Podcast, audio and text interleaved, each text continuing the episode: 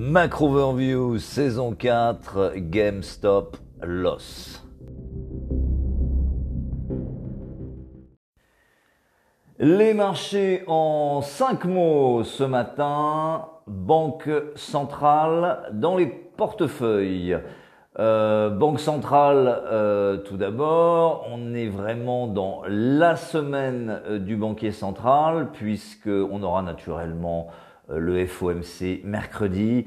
FOMC qui devrait d'ailleurs se situer dans la droite ligne de ce qu'a fait avec finesse la BCE la semaine dernière, à savoir procéder à un certain fine-tuning rhétorique sans changer son paradigme à bon entendeur. On aura également la Banque d'Angleterre, la Banque euh, du Japon et euh, ce qui pourrait à un moment donné, euh, par ailleurs, même si c'est plus anecdotique, commencer à inquiéter certains investisseurs.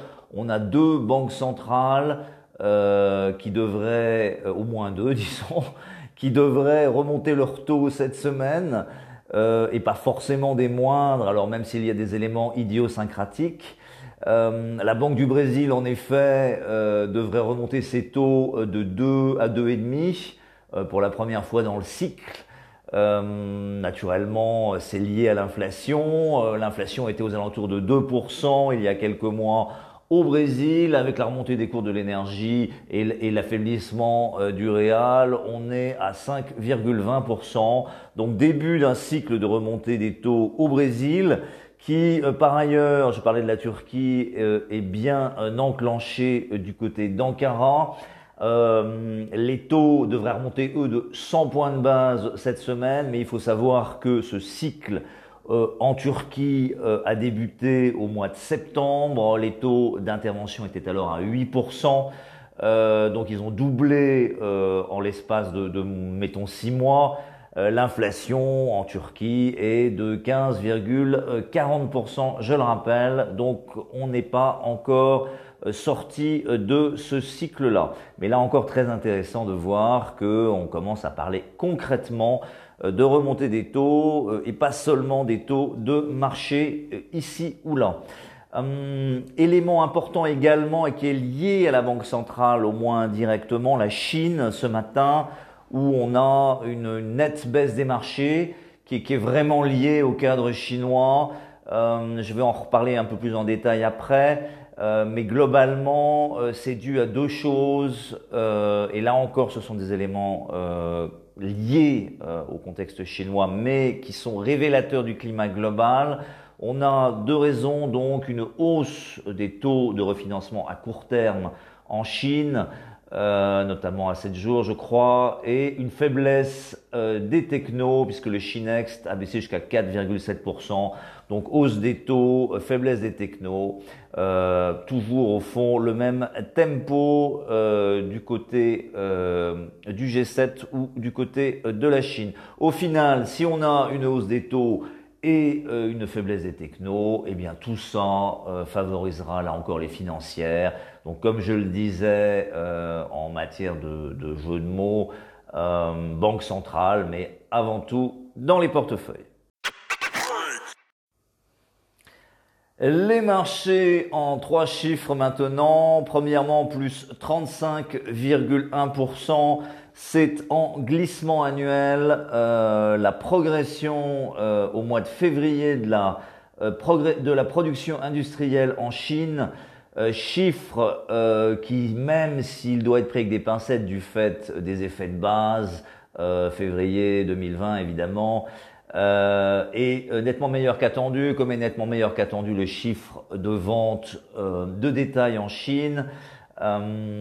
Euh, on note, ceci étant, une légère hausse du, taux de chômage de 5.2 à 5.5, mais ça ne change pas l'idée que on a l'impression que la machine chinoise reste très forte au niveau industriel, et au niveau de la consommation, ce qui amène la Banque centrale de Chine à laisser entendre euh, que euh, ces concours à l'économie euh, non seulement ne vont pas croître, mais probablement même se restreindre, d'où tension sur les taux monétaires. Donc on pourrait dire qu'on arrive à ce stade où à un moment donné, en Chine particulièrement et peut-être pour l'ensemble des pays industriels, trop de macro tue la macro, à savoir que les banques centrales sont forcées de retirer un petit peu de ponche du buffet à bon entendeur.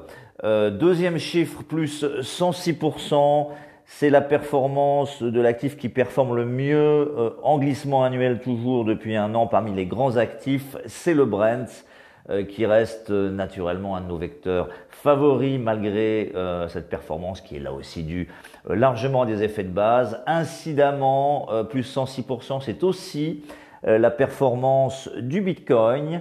Mais là, depuis le début de l'année, euh, la performance en fait en glissement annuel est de plus 1120% à l'heure actuelle.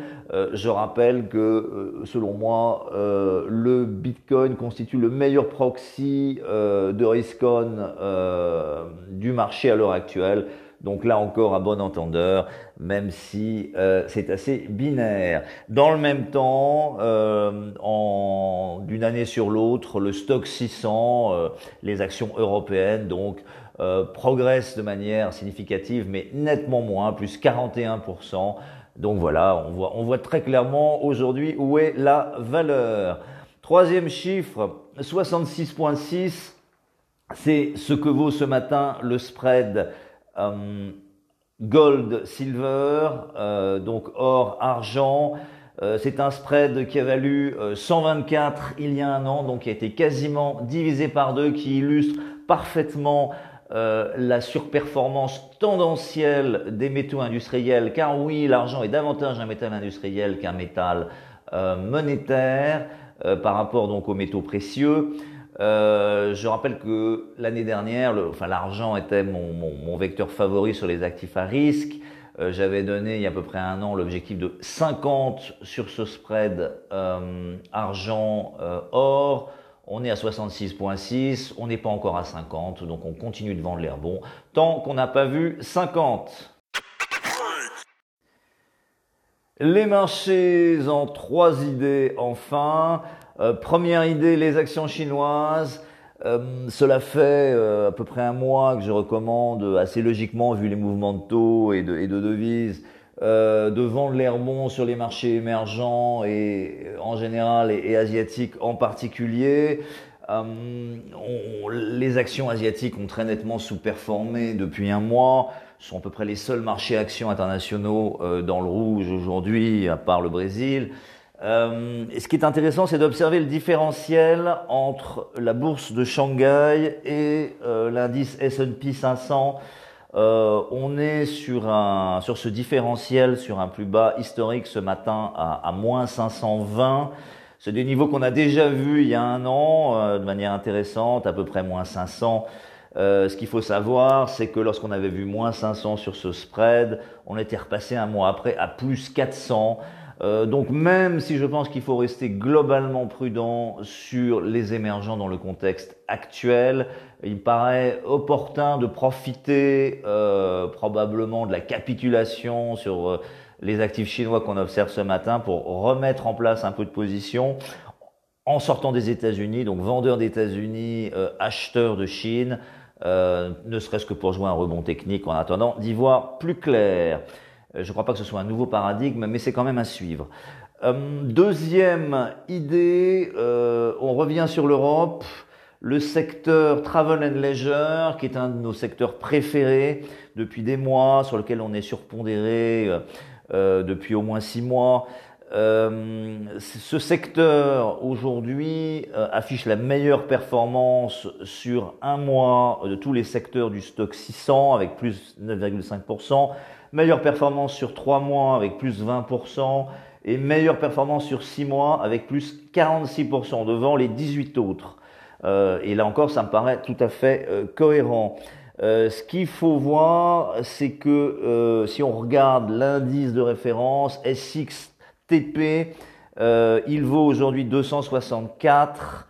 on est donc très proche de ce qu'on pourrait appeler un sextuple top euh, à 270, sextuple top sur 6 ans. Euh, donc je conseille de prendre, de commencer à prendre quelques profits sur ce secteur qui euh, bah, s'est littéralement envolé naturellement et sans jeu de mots ces derniers mois. Ça ne veut pas dire qu'on ne créera pas un nouveau plus haut historique dans les prochaines semaines, mais il y a matière à prendre des profits très significatifs.